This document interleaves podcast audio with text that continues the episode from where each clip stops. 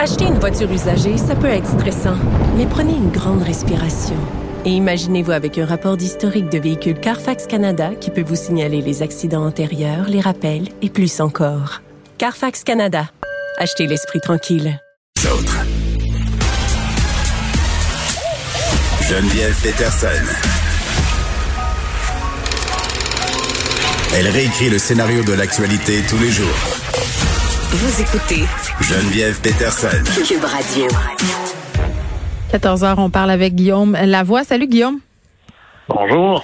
Écoute, on voulait faire un petit retour euh, sur cette allocution de Joe Biden hier. Quel changement, quel clash avec le ton euh, auquel nous a habitués Donald Trump?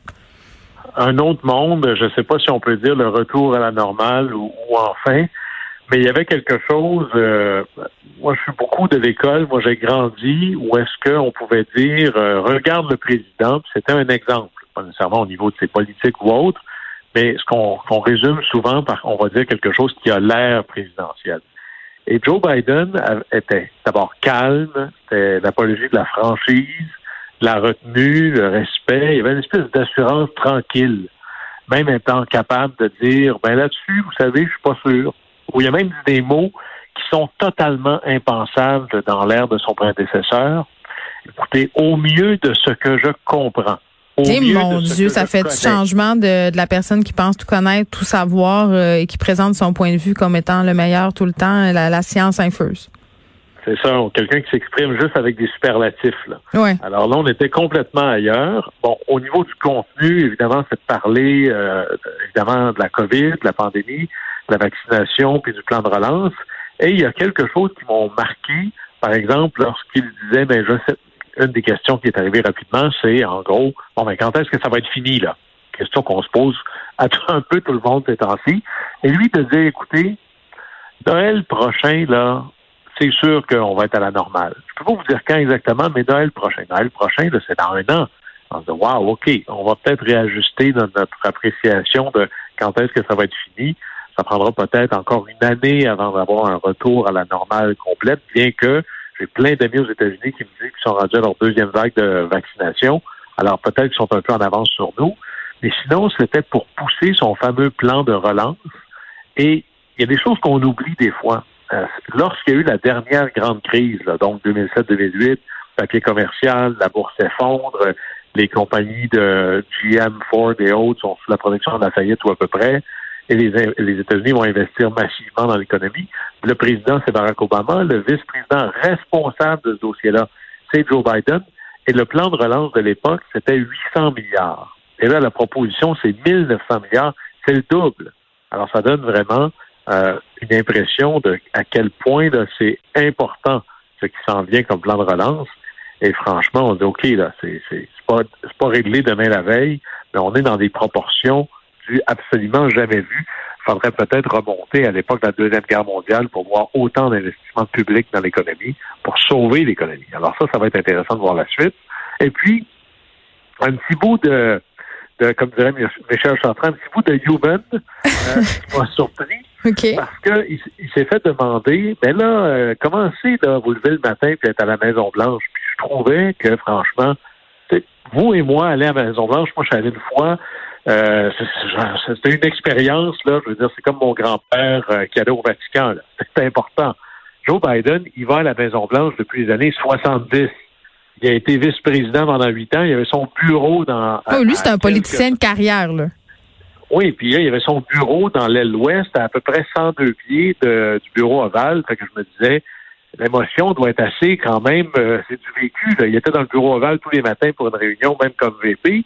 Et il dit non, c'est un peu spécial parce que là, il habite à la Maison-Blanche. Et je n'avais pas réalisé à quel point, euh, c'est-à-dire que la Maison-Blanche, euh, les étages supérieurs sont les appartements privés du président et de sa famille. Et il y a à peu près personne qui va là, sauf de très rares fois. Et Joe Biden est allé une fois dans une pièce. Alors, les, les portions supérieures, les appartements privés de la Maison-Blanche, c'est un peu nouveau, ça, pour Joe Biden. Et c'est quand même surprenant d'avoir un édifice aussi public où il y a des milliers de personnes qui vont à, chaque année. Même comme vice-président, ton bureau est là et il y a encore des morceaux de cette maison absolument fameuse qui restent privés même pour l'entourage Mm. le quotidien du président. Hmm. Bon, ben ce que je comprends aussi, c'est que ça fait du bien euh, ce changement de ton et un peu d'ouverture euh, de la part du nouveau président euh, Joe Biden. Là, tu voulais aussi qu'on se parle euh, de la mairie de New York. Oui, alors, euh, bon, nous, il y a des municipales au Québec en Mhm. novembre 2021, à New York aussi. Et là, on suit ça parce que ça reste la plus grande ville aux États-Unis. Moi, je dis souvent, il y a, si on fait bouillir, là, comme du sirop d'érable, il y a deux villes dans le monde, là. Euh, il y a Londres et New York. C'est 8,5 millions d'habitants à peu près à New York. C'est une capitale financière du monde. Alors, c'est pas rien, là, qui va diriger les, les vues de la ville. Et il y a c'est une ville passablement démocrate, on sait ça, et on pourrait imaginer que dans ces temps-ci, que c'est probablement un démocrate qui va gagner. Donc, la vraie élection, ou l'élection avant l'élection, c'est la primaire démocrate. Un peu comme si vous gagnez la primaire du Parti libéral dans Westmount, vos chances de finir député Westmount sont plutôt bonnes.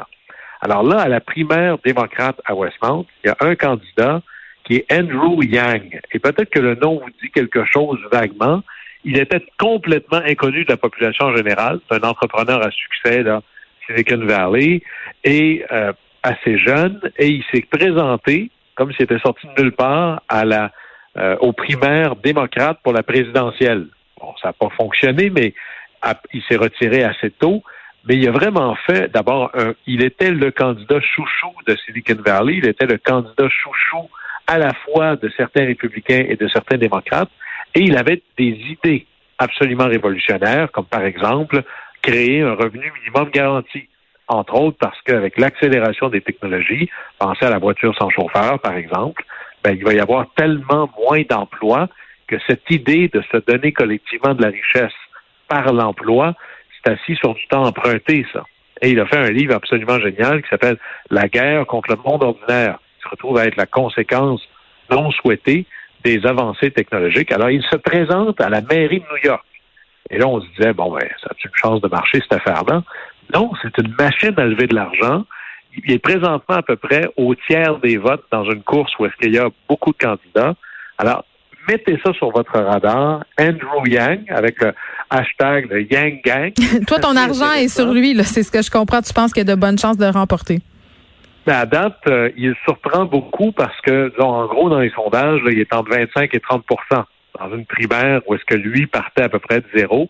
Il n'y a aucune expérience Ben comme oui. administrateur public, aucune, aucune expérience municipale, mais la notoriété, la capacité de lever des fonds On s'en parlait hier. semble faire de lui euh, un, un leader, là, en tout cas dans cette course-là. Alors, c'est à suivre. Mm. On est vraiment avec un candidat des idées de la modernité. Alors, faut, faut suivre ça. Oui, puis on s'en on s'en parlait hier, euh, Guillaume, je disais euh, de cette notoriété-là qui peut être euh, vraiment très, très importante quand vient le temps euh, d'aller voter des candidats dont on n'aurait jamais pensé qu'il allait passer, euh, ben, se sont retrouvés dans des postes assez prestigieux à cause de cette notoriété-là. Donc, euh, va savoir si c'est ce qui va arriver à Andrew Yang, mais ça va être intéressant de suivre ça. Tu voulais terminer avec le décès d'un célèbre animateur radio, un grand partisan de Donald Trump, un ultra-conservateur. Rush Limbaugh. Et il n'y a probablement pas d'animateurs radio dans l'histoire des États-Unis qui ont été plus influents et plus déterminants dans la, je vous dirais, l'avancée, le succès, l'influence des conservateurs et des républicains aux États-Unis. Et Rush Limbaugh, c'est pas exactement nouveau là, dans le portrait américain. Il a commencé à véritablement être une figure nationale dans la fin des années 80 juste pour vous donner une idée, dans un mouvement de wedge politics qu'on appelle, donc la politique hyper partisane. Le président Trump lui a donné il y a un an la médaille présidentielle de la liberté. C'est la plus haute distinction euh, du monde civil. C'est une vedette extraordinaire aux États-Unis, là. Hmm. Hyper controversée. Mais juste pour vous donner une idée, c'est des dizaines de millions d'auditeurs à chaque semaine. Il y avait un show de trois heures par jour, du lundi au vendredi. Et puis là, je veux pas entrer dans le dans ton contrat, Geneviève, là, mais lui, il a négocié un contrat de à peu près, là, grosso modo, 285 millions de dollars pour 9 ans. Ah, c'est un petit peu Alors- plus que moi, pas beaucoup, là, mais un peu plus. À peine, là, peut-être que lui, il est pogné pour être payé aux deux semaines, mais on voit vraiment l'influence. Et, et les présidents parlent de lui. Et dans ses cibles numéro un, il y avait bien sûr les gays, les féministes, mais surtout les Clinton. C'est une belle Et il est personne. devenu un modèle d'affaires absolument influent. qu'on l'aime ou qu'on ne l'aime pas, il faut reconnaître qu'il a été un facteur déterminant dans l'espèce de révolution conservatrice, le virage à droite très marqué hmm. aux États-Unis en général, puis au Parti républicain en particulier. Puis là, il n'est pas euh, décédé de la COVID-19, là, il est décédé d'un cancer euh, du poumon. C'est ça, déjà, il y a un an, ben, peut-être qu'un a amené l'autre, mais il y a un hmm. an, il avait été diagnostiqué stade 4. Donc, euh, ma petite connaissance médicale, c'est que c'est très, très, très avancé d'un cancer du poumon. Hmm. Et bon, ben, un an plus tard, il, est décédé. Mais on va parler de l'influence de Rush Limbaugh. Il a créé, bien sûr, c'est vraiment celui qui a créé le concept d'une radio parlée très marquée, très euh, forte, très orientée. Et il est devenu un leader très, très fort du mouvement conservateur aux États-Unis. Mais tu sais quoi, il était tellement important pour euh, le Parti républicain qu'il a été qualifié de chef de ce même parti par les démocrates pendant de nombreuses années, tellement il était influent. Ah, et, il était, euh, évidemment, il est odieux par moment. Là, il choisissait ses cibles. Il n'y a pas d'accident. si on fait de la radio tous les jours, on peut échapper des fois un commentaire qu'on pas ce qu'on voulait dire. Ça arrive. Chez lui, c'est un modèle. Chez lui, c'est un modèle d'affaires. Chez lui, c'est un modèle d'affaires. Qu'est-ce que je pourrais dire de tellement énorme de tellement controversé. Non, mais il a dû être pogné dans des poursuites incroyables. Là. Il a dû avoir des procès. Et jamais je peux, je peux pas croire. Ah, euh, sans arrêt, et ça faisait partie du modèle d'affaires également. Et il réussissait à faire, imaginez un animateur de radio et son émission qui réussit à faire les nouvelles et que les présidents américains parlent de lui sans cesse. Même Bill Clinton, quand il était président, se plaignait que lui avait pas trois heures à la radio pour dire ce qu'il voulait. Et dans ah. les années 1994, il était déjà dans les fake news, il était déjà dans les théories de la conspiration. Alors des fois, il y a ce qu'on appelle se faire prendre par une fausse nouveauté. On n'a rien inventé. D'ailleurs, l'histoire des idées, c'est les, notes de votre page de Platon. Et quand je vois des théories de la conspiration sur des, blogs sur Internet ou encore des blogs sur YouTube, je me hmm. dis, ah, voilà des émules de Rush Limbaugh. Bon, et euh, est-ce que tu trouves pas ça un peu problématique qu'on le célèbre autant que ça aujourd'hui, malgré ses positions ultra-conservatrices? C'est même pas ses positions à la limite conservatrices, mais aussi ses, accusations ah.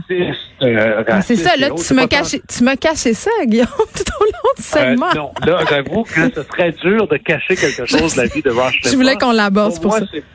C'est pas tant, il euh, y a rien à célébrer, hein, sinon quelqu'un dira peut-être que le Saint-Esprit a fini par voir clair, hmm. mais de reconnaître son influence, qu'elle soit bonne ou maléfique dans son cas, mais on ne peut pas penser la politique américaine dans les 30 dernières années sans avoir un gros morceau sur le phénomène Rush Limbaugh et son influence sur la vie politique américaine. Alors, ça nous permet à tout le moins de voir que cette espèce de dérive que certains disent le Trumpisme, c'est pas exactement nouveau. Vous pouvez mm. trouver des racines de ça, à tout le moins dans les années 80. Bon, il avait 70 ans.